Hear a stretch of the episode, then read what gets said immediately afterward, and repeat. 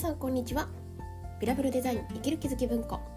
ビラブルデザインとは北鎌倉で個人事業主向けの思いを形にするデザインを行う原田雅の夜行です、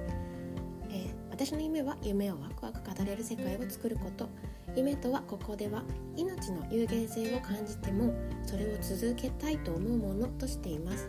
そのためにグラフィックレコーディングをしながら夢思いを形にする夢事業デザインの仕事をしています。でそんな私が日々生活する中で思う役に立たないかもしれないけれど止めておきたい心のピンをお届けしています。はいこんにちは。今日はですねえー、綺麗に切るのをやめた話というタイトルでお話ししたいと思います。まずはじめに12分近況報告ですが、えー、昨日は更新はちょっとできていなかったんですね。でこれちょっと振り返った時にですね昨日やることもいろいろあったり、えー、友達と会ったりしたことがあったんですけどもなんかこうだなと思ったことは考えすぎるとなんかうまくいかないというかやらないなっていうことですね。で朝撮る時間はあったんですけれどなんだかこんな風にあのなんか本当に取り留めもなくですね私も毎日更新するっていうのをテーマにしてるので内容については本当にあこんな話をしようかなってその時思ったことを話しているんですけれどなんかそうではなくてもう少しまとまったこととかなんか役に立つことがお話できた方がいいんじゃないかなっていうことの思いがですねあったからこそなんかいろいろ考えてしまって結局結局取らないままあの昨日の夜を終えた感じなんですよね。ででも昨日こうやって振り返ってみて結局考えすぎるとやらないやれないなっていうことを思ったのであの引き続きですね変わらない感じでやっていこうかなと思っています。で昨日はですね鎌倉にあるあの、えー、ヘンプのお店なんですけども朝心さん真心さんというお店に行ってきました他にもいろんなお店行ったんですけれど私は特にそのお店に行ってみたかったんですよねで真心さんの方は朝の料理が出るんですよね。でビーガン料理を出していて、えー、ガトーショコラを食べたりしたんですけどお豆腐で作っていたり天才糖を使っていてすごくオーガニックな感じで、えー、食べ食べられる場所でした。で朝のお茶を私はいただいたんですけれど、まあ、朝ってあの体を清めるとかねえっ、ー、とあの天皇陛下の、え天皇陛下新天皇にこう変わる時の新たいという服も、まあ、あの朝で作っているように清めてあの清めるっていう形が清めるっていう力が強いのが朝なのかなというふうに思っています。まあそこに行けてよかったなと思ってます。で今日のタイトルに「綺麗に生きるのをやめた話」といった話をしたんですけどあそういえばそうだなと思った話なんですね。でこの「綺麗に生きるのをやめた」っていうのは何かというとまたの私思考の学校というところの認定講師の活動もしているんですけれどそこでですねあのそのワーク私すごくびっくりしたことがあの、えー、自己啓発の内容っていろんなところで取り組めるものがあったりすると思うんですけれどで私もいろんな本を読んでいたりとか実際に取り組むものもしていたりしたんですね瞑想も含めて。でもなんだかこのネガティブっていうところをにうまくアプローチをするというかそこに向き合うっていうことをこんなに具体的に聞いたのは初めてだなと思ったんですね。で思考の学校では、えーと、全部自分が作っているっていうふうに考えて360度自分が作っている100%自分原因っていうふうに言うんですがでそこからじゃあそのネガティブは何がネガティブについてどう思うかってことなんですがそのネガティブな自分がこれ昔は嫌だったので私の中にネガティブなんてない、うん、さらに言えば自分の中でしている行動でネガティブな要素でしているっていうものがあるとすると未熟だとかうんなんか、うん、できれば消したいものだなっていうふうに思ってたんですよね。で昨日ちょっとある方と話をしていてえ、ー、とお姑さんとの話なんですけどね。でまあ、お姑さんとのやり取りってちょっと皆さんドキドキするようなこともあると思うんですけれど、まあ、私結婚してるんで分かんないですがただですね、まあ、そこで話をしてたのってなんかこうこう、まあ、ちょっとこう帰省の時期もあったので姑さんご実家にこのご実家に帰られた時にあの自分が何かしちゃってるんじゃないかなとかやり取りの中でん？って思われてることってないのかなみたいな感じで結構勝手に発生してしまうっていうでそれを考えてしまうっていうことをすごく話していてでもそれってなんか本当に小さなことなんですけどその小さなモヤモヤっていうので今日はすごくネガティブってわけではないんですがその小さなモヤモヤってつまりあのこの人はすごく笑顔そうだけれど本当はなんかむっと思ってるんじゃないかとかで想像しているわけですよね。自分のことを嫌に思うことを思ってるんじゃないかとか。でそれってどうしてそのような想像がつくかっていうともう自分が、ま、内側で思っていることが思っているもやとかイラってしてるものがあるんだけれどそれを自分自身さえ押し込めていたり、ま、結果的にうまくやろうってこう無理に無理に、まあ、笑顔でいている時があるっていうのが分かっているからそういう風に相手が見えるんですよね。もっと分かりやすい例で言うと,、うんと、私たちそのお店にいた時にあの小さなショップ朝心さんって小さななんかショップみたいなものでもあっていろんなオーガニックの商品がお店に置いてあるんですよ。でそのお店にその商品棚を見に行くのに、ま、みんなで行っていて私とかもう一人の人とかはお財布とかがある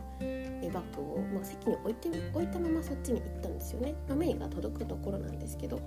でもそれってそれができるって私たちの中に隙があらば誰かのお財布を盗もうというふうに考えていないからそれができるんですよね。で逆を言えばあの自分が誰か好きあらば誰かのお財布を取りたいって思った時にはその会場そのお店にいる誰かが私のお財布を取るかもしれないっていう風に思っちゃうわけですよ。この話は全部こう自分が作ってるっていう風に考えた時の話ですけどだから自分がしてることがある自分がしているから相手もそうなんじゃないかっていう風に不安に思うわけですよね。っていうことを考えた時にあの自分がうんとその,、まあ、その人を傷つけないようにかで、えー、っとなんとかなんとなくもやイライラみたいなことがあったことをその人自身の中でも押し込めていたりもその相手にも出さないように振る舞っているっていうことのシーンが他の場所であったことを思い出したんですよね。私本当はそういうふうに思ってたけどもうなんか笑顔でいなきゃみたいな感じすごい疲れてたみたいな。でそれってそこでこう気づけることって、まあの本当に思っていることがあるけど無理にこう笑顔でいたりというかっていう時ってやっぱなんか感じるものが相手にもあると思うんですよね。でそれっていうことが今回お姑さんに感じていた恐怖感モヤモヤ感と同じような感じで相手に攻撃してるっていう風に見て見てもらえたらいいなと思ったりします。だからなんかあの自分がしている側だと対してこう見れないんですけどされたシーンを見てみるとあこんな気持ちを味わわせたんだって気づける。私がこの思考の学校に出会ってすごく面白いなと思ったことは私にとっては何気ないって思っていること。で例えば今回の場合だったらあのもやっとはしたりするけれど、まあ、その人が悪いとは、えっと、その、ま、仕事のシーンだったんですけどなんかの部下の方について思ってたこと。でも部下に対してはうん本質的に怒っているわけじゃないというか見捨てているわけじゃなくてもうこんなこともできないのかっていうふうに、まあ、いいちょっとこうイラッとしているっていう気持ちって自分で分かっているからこそそんな攻撃してないっていうふうに思うんですけどなんかその受けている側からするとその全体像まではや分からないとするとその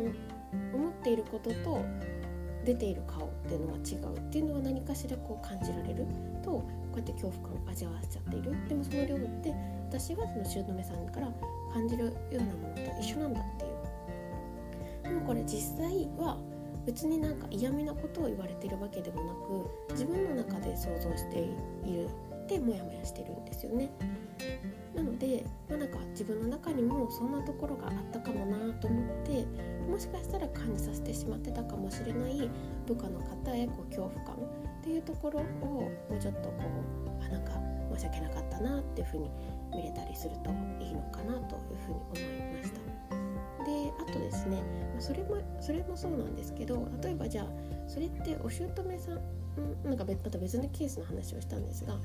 うん、何かを逆にもやっと思った時にいつでも言ってくださいって言えたらまたいいじゃないですか。そもそもこう言わないでっていう風になってるところが結構その憶測を作っちゃってる原因でもあるというか。なんであのもし気になることがあったら言ってもらえたらだって私はその家族のことを思っているから多くの場合勘違いなわけですよ。でもそれに対してこう思ったっていうことが言わないで何か言われるのも怖いってなっちゃっているともしかしたら押し込めて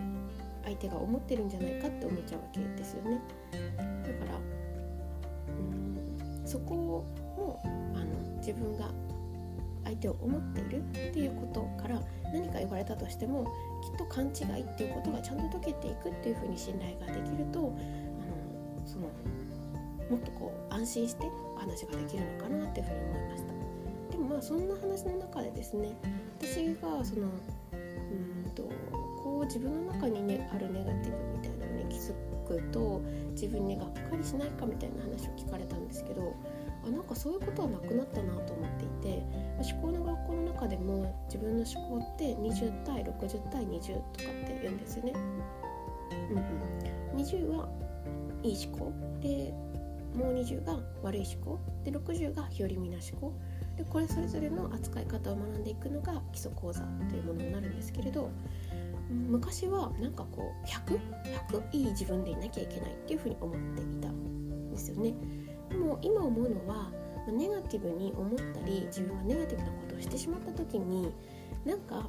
本音に気づけるっていうことなんですよね。ネガティブは宝って思考の学校でも言うんですけどそこから本音を見ていくっていうツールがあるんですよ。でそれで本当に本音に気づいたり、ま、今回みたいに自分の攻撃性に気づいたりするとなんかもはや笑えてくる。でそうやってその綺麗に生きるのをやめようとしたらなんかそうやってそうやって生き綺麗に生きようっていうのをやめたらワクワクしてきたんですよね。面白いなって。ていた世界よりも彩度が高くなったような感じがした気がします、まあ、そんな感じで今日は12分になってしまいました。13分ですね。ちょっと長くなってしまいましたが分かりづらかったかもしれないですけど今日は、えー、綺麗に生きるのをやめた話という話をさせていただきました。今日と聞いていただいてありがとうございます。それではバイバイ。